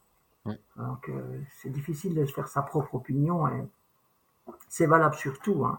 Euh, que ce soit sur les sacoches, sur les selles, sur tout quoi, Euh, sur plein de trucs quoi. Et c'est à la fois intéressant et à la fois des fois c'est pénible parce que des fois on voit des débats qui prennent des allures euh, dithyrambiques, sans parler que des fois ça, ça part même dans la violence ou, ou dans la stupidité, mais ça c'est un autre truc. Mais derrière, souvent, il n'y a pas grand-chose. Tu vois, c'est un peu vide. Et, et ça, moi, des fois, ça me fait un peu sourire, quoi. Parce que justement, j'ai passé beaucoup de temps à me casser le cul avec ça. c'est le cas de le dire. Euh, de, de- de quoi va être faite ton année 2022 euh, sur le vélo? Et ben sur le 22, écoute, mon, mon objectif majeur, je, je, suis- je vais à la Nordscape, je vais au Ouais. Cap Nord. Ah là là. Donc, voilà, c'est déjà pas mal. Ça, c'est mon objectif majeur. Euh, on va dire le point d'orgue de ma saison, mais. Mais encore une analogie musicale. Ah bah dis donc, on va bien Ouais. rigoler. On- tu pourrais faire Ouais, un c'est petit ça. dictionnaire euh, vélo-musique euh, sur les, les trucs qui vont avec. Piano, piano, forte, Cap Nord. Écoute, donc ça, c'est, voilà, c'est le truc qui, que je devais me faire. euh, ouais, j'avais envie. Je Mm. suis pas, je suis pas super fan, euh, bien que pour l'instant on connaît pas le parcours exact. euh, Les organisateurs nous l'ont pas transmis, mais on a une vague idée quand même de la trace. Et, et moi qui bosse depuis des années sur les parcours, euh, je sais à peu près où on va passer à quelque chose près. Alors cette année, je pense sûrement à cause du Covid, ils ont raccourci le parcours, ils ont un peu modifié leur concept de passer par certains pays, peut-être à risque, ou je sais pas, je, je connais pas, Ouais. ça c'est juste une... Mais je suis pas sûr que cette année le parcours soit super fan, enfin soit super fun, on va dire, ou, ou le plus sympa par rapport à, à des éditions précédentes. Mais bon, déboucher au Cap Nord à, à vélo, je pense que ça va faire partie d'un d'un moment euh, plutôt sympa de, de ma vie, quoi. Et donc 2022, ben voilà, direction le Cap Nord. Et puis sinon, à part ça, euh, bah, j'ai plein d'autres projets hein, euh, qui sont plus locaux, qui sont sur la France, mais qui sont tout aussi fantastiques. Et par exemple, euh, j'ai un projet en avril euh, d'une aventure qui s'appelle le Normandica historique. C'est un parcours et une organisation qui, qui vient de Xavier Penel, peut-être tu connais. C'est un mec qui habite Normandie. Mais on se connaît, mais, mais laisse tomber. Voilà. Mais évidemment qu'on se connaît avec Xavier. Tiens, je l'embrasse, sûr. je l'embrasse pour la peine. Donc euh, voilà, Xavier, euh, qui, a, qui a aussi un, un profil un peu analogue euh, avec moi sur le côté organisation, passion, transmettre, transmettre aux autres ce qu'il aime à faire avec son vélo. Il- voilà, il, crée des, il, crée avec son club en Normandie des trucs super, des BRM, etc., etc. Un petit club, c'est génial ce qu'il fait Xavier. Et donc voilà, bah, Xavier, il a, il a créé ce Normandica historique qui a un parcours euh, quand même de 1400 bornes, euh, avec, euh, avec une visite obligatoire de, toute sa Normandie. Et, et ben voilà, j'ai mon, j'y vais avec 4-5 copains en- au mois d'avril. Voilà, voilà un projet qui va être super sympa. Euh, Qu'est-ce que j'ai d'autre euh, dans les projets sûrs Normalement, je suis inscrit à une course en Allemagne, 2000 km, mais pour l'instant, je suis en liste d'attente, donc euh, voilà. Mais pareil, un truc assez fou, hein, un 1000 km avec 20 000 de dénivelé. Euh, j'ai mes propres organisations quand même qui, qui me prennent du temps, puisque cette année, euh, j'ai remis le, le couvert euh, avec mon club où j'organise la série des 4 BRM pour le- la préparation au PBP, 200, 300, 400, 600 km, plus, plus ma, ma route du silence.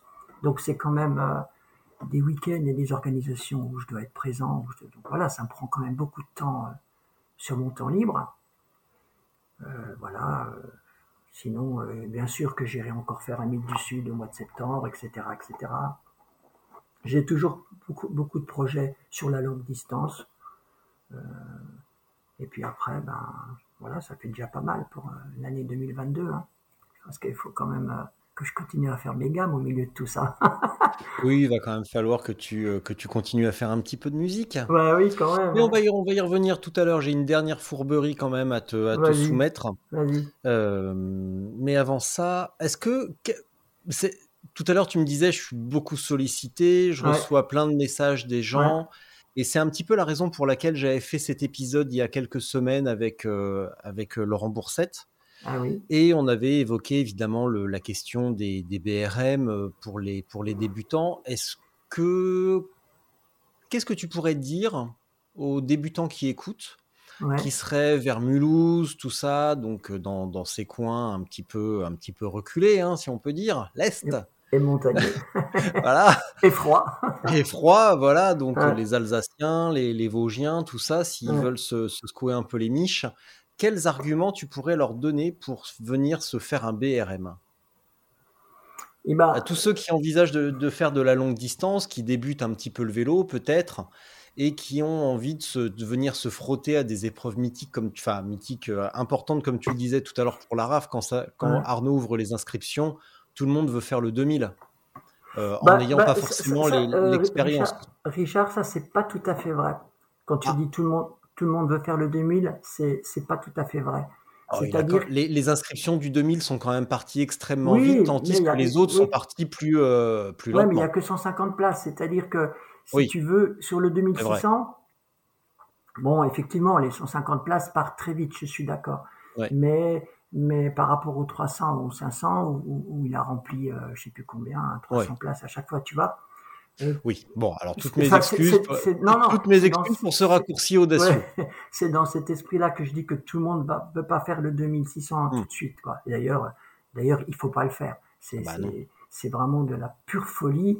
Euh, S'il y a bien une chose qu'il faut respecter dans la pratique de la longue distance, et je dirais ça, euh, c'est vraiment le, le- le- le conseil que je donnerais aux, aux débutants, c'est qu'il faut avoir, faut être patient. Il faut vraiment être patient dans sa pratique euh, des distances. Euh, pour, pour un jour euh, euh, débarquer sur un 2500 km euh, et le finir, tout simplement le finir. Parce que si tu regardes bien le nombre de DNF sur une course euh, comme une Nordscape ou une RAF ou une 3 Pix ou une TSR, Mm. euh, les DNF sont quand même très très importants. On a entre 30 et 50% d'abandon. C'est pas rien quand même.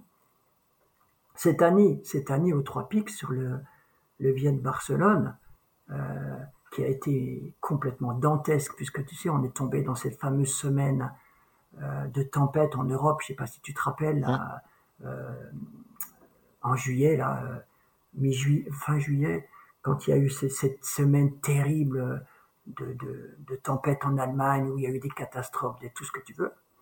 Et ben cette, cette année, euh, t'imagines qu'on est à plus de 50% d'abandon euh, sur les 150 mecs au départ. euh, on est 70 ou 60 à l'arrivée, c'est un truc de fou, quoi. Alors effectivement, c'était extrême cette année. Donc le, conseil que, je peux donner à, tous les débutants, c'est d'être patient et d'être intelligent dans dans dans le comment dans la gestion des, distances. C'est-à-dire que les, BRM sont effectivement les épreuves les plus adaptées pour mettre le pied à l'étrier et bien se préparer à des longues distances. On commence par un 200, puis un 300, etc.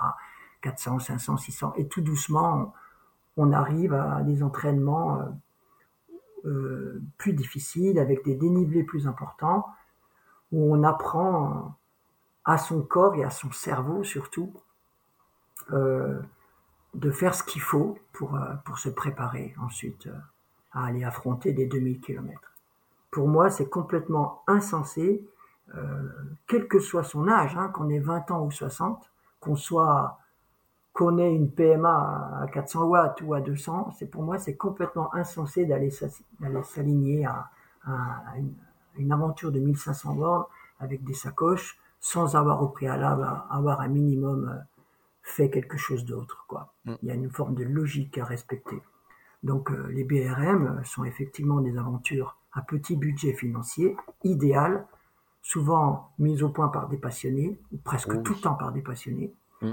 et sont c'est idéal pour une préparation à la longue distance avant d'aller s'aligner à une RAF, une 3 Pix ou, ou une Nordscape quoi. Voilà, c'est un peu logique.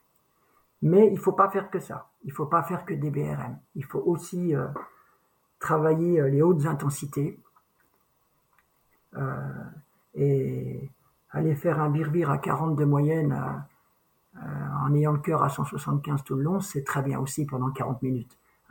Ou, du VTT pour ceux qui pratiquent, où le cœur est très haut. Parce que en longue distance, il n'y a pas que le travail de la distance, enfin ce qu'on appelle des heures de sel, qui est important. Il y a aussi la préparation physiologique de ses capacités euh, cardiovasculaires, euh, qui sont plus faciles à développer et qui sont indispensables à développer dans les efforts de très courts, mais de très hautes intensités. Et ça, c'est quelque chose que j'ai appris au, au fur et à mesure de mes, de mes années de pratique.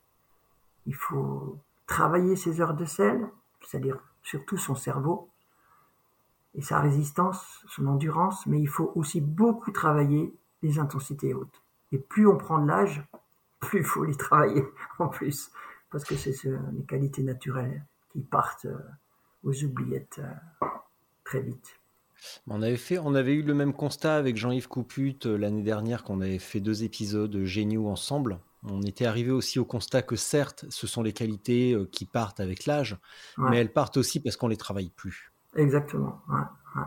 Parce que bah, toi, tu as commencé le vélo tard, mais pour nous, pour ceux qui ont commencé euh, tôt, euh, quand on arrive à 35, 40 ans, et ben, on n'a plus envie forcément de s'embêter avec ça, avec, euh, du, avec de l'intensité, parce que parce qu'on a fait ça toute notre vie quasiment. Ouais. on a fait des courses par, on a fait des, des dizaines ou des centaines de courses et on on n'a plus envie de faire ça. Mais n'empêche que la force, tout ça, ça se, ça se perd et ça se travaille. Et c'est ce qui permet de garder, bah, comme on disait tout à l'heure, quand je te, quand je t'asticotais sur euh, être capable de jouer lentement pour pouvoir jouer vite, Mm. euh, c'est aussi pour ça qu'on voit tant de cyclos avec une technique déplorable, avec les genoux, euh, tu sais, quand ils tournent. Ouais, qui partent fait ça, ouais, Parce qu'il n'y a plus de force, en fait, pour que le mouvement il soit vraiment dirigé Mm, vers une mm. direction et ils soient obligés de compenser en faisant des 8 comme ça avec leurs jambes. Parce qu'il n'y a plus de force pour maintenir une technique correcte. Et une technique correcte, c'est ce qui permet d'économiser son. C'est à la fois ce qui permet d'aller vite, mais c'est aussi ce qui permet d'avoir un mouvement économe. Ah bah ça c'est sûr. hein. Et si on a un mouvement économe, on peut aller vite, on peut, aller, Ouais, on peut être longtemps. fluide. Tu, tu peux aller vite plus longtemps. Et en Et, plus euh, sans, sans te blesser.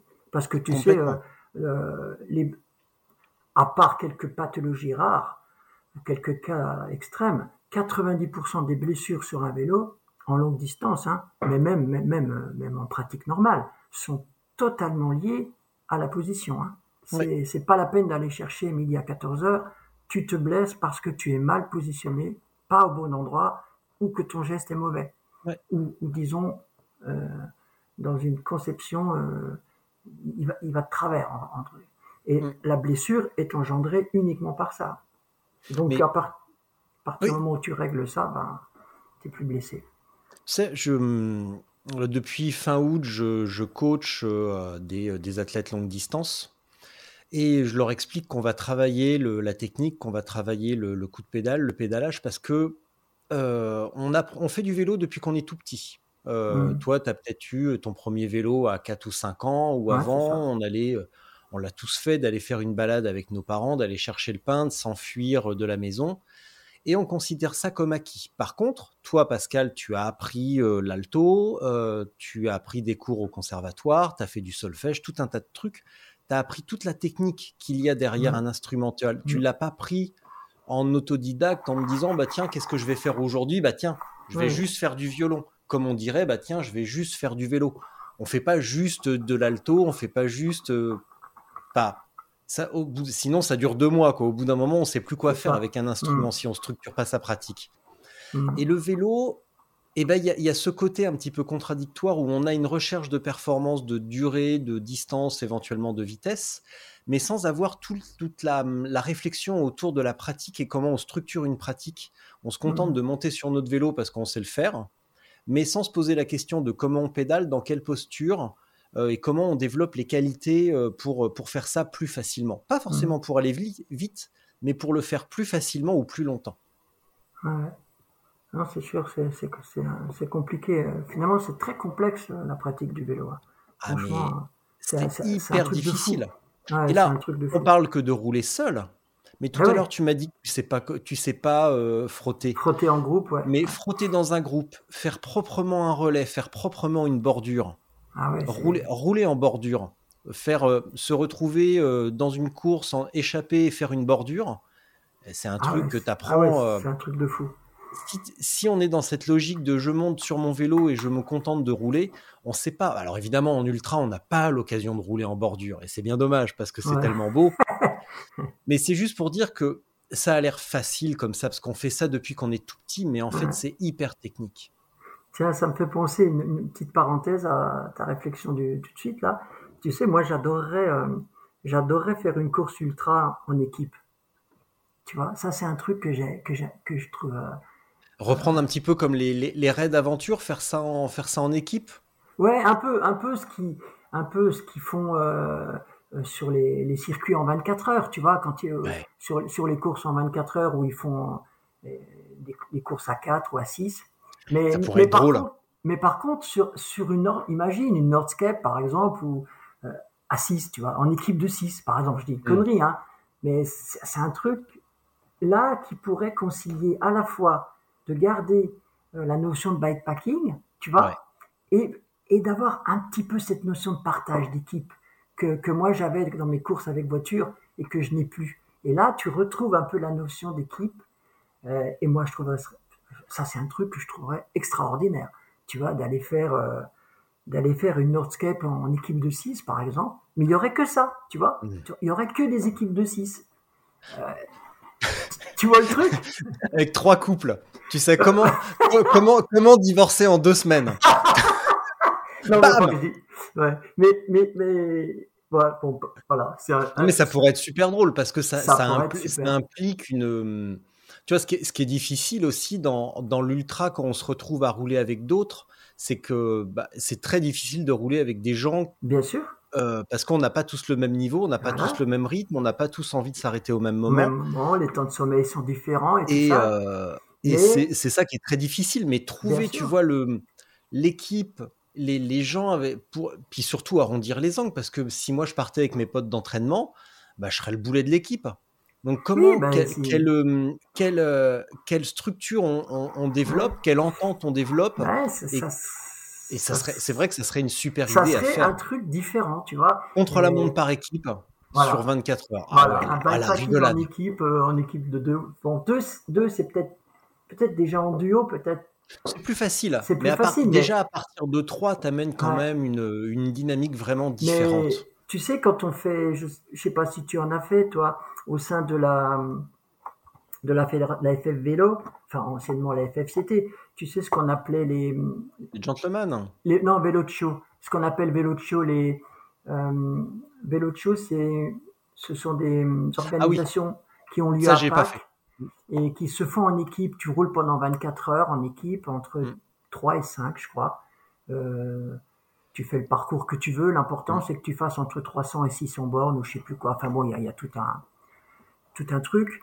Et, et d'ailleurs, moi, j'ai fait mes premières euh, mes premières euh, comment mes premières épreuves en équipe de 24 heures comme ça, tu vois, Mm. sur, sur, sur ce genre d'a- d'aventure brevet. Et ben, tu es obligé à es obligé d'apprendre à développer plein d'autres qualités justement que la performance pure, la gestion du sommeil, faire attention à l'autre, euh, pas rouler trop vite, pas assez vite. Pour, enfin, tu vois, il y a, il y a tout un, un tas de qualités différentes. Et ce sont des aventures qui m'ont toujours laissé euh, euh, des souvenirs euh, au niveau des émotions très très fortes. Mm. Parce que, parce que justement, tu as construit quelque chose avec les autres. Tu vois. On vit des trucs, hein. Ça, Ah ouais, on, des trucs, on en parle des fois euh, entre nous. On, on vit des trucs sur le vélo, même, même sans aller sur des courses, mais au moins à l'entraînement, quand on roule souvent ensemble, Bien sûr. euh, sur, sur toute une année, tu vas de rouler l'hiver, on va aller se taper une averse de Ah. grêle ensemble. On vit des choses sur un Oui, vélo. ça, fait des liens, même si on n'est pas forcément les, les meilleurs amis du monde.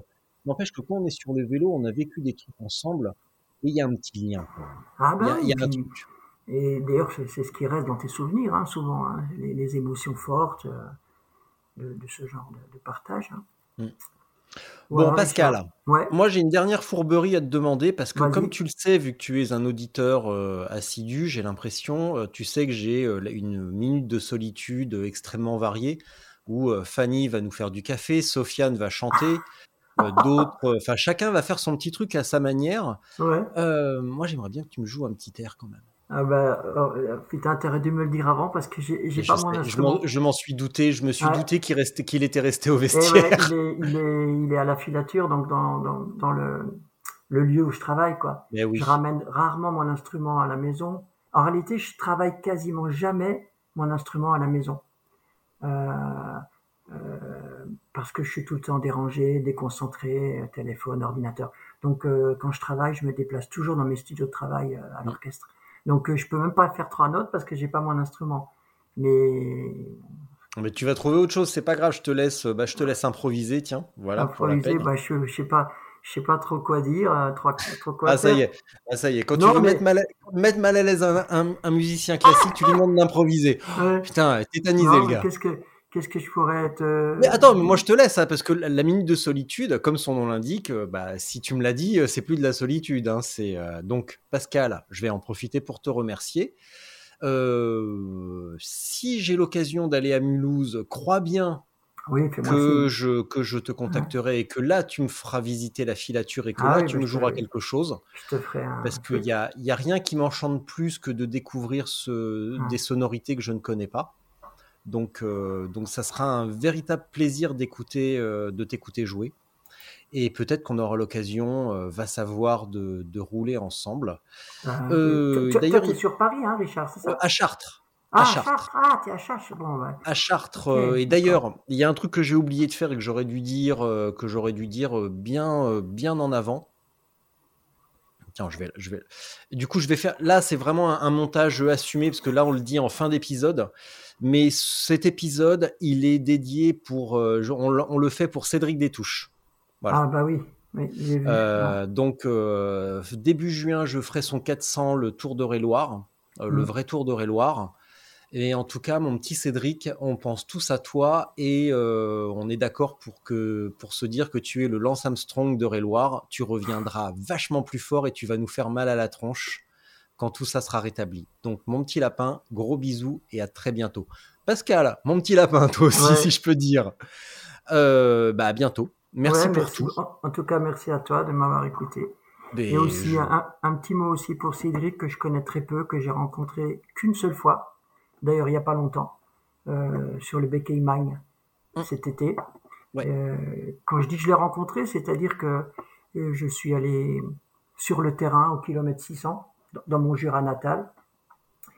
Je suis allé me poster sur le parcours où j'ai parce que je voulais voir Axel Carion que je connais assez bien et j'ai fait quelques photos, j'ai amené un morceau de comté dans le coffre de ma bagnole et Cédric s'est arrêté et voilà comment j'ai rencontré Cédric cette année sur le vélo. On se connaissait un peu par Facebook, mais très peu.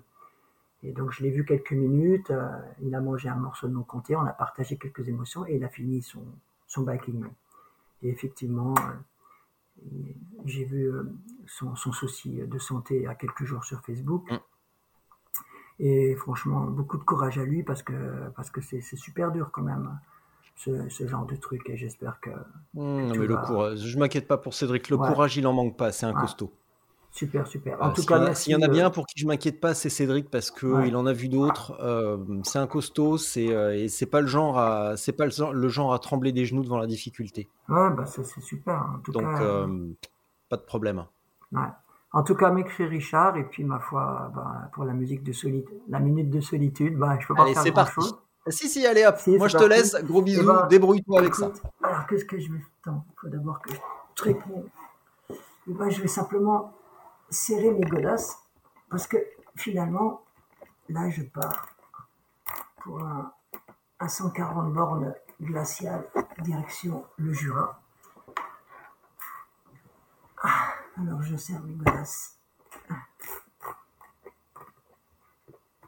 Et je m'habille en vitesse. Et voilà. Bon, ça, tout.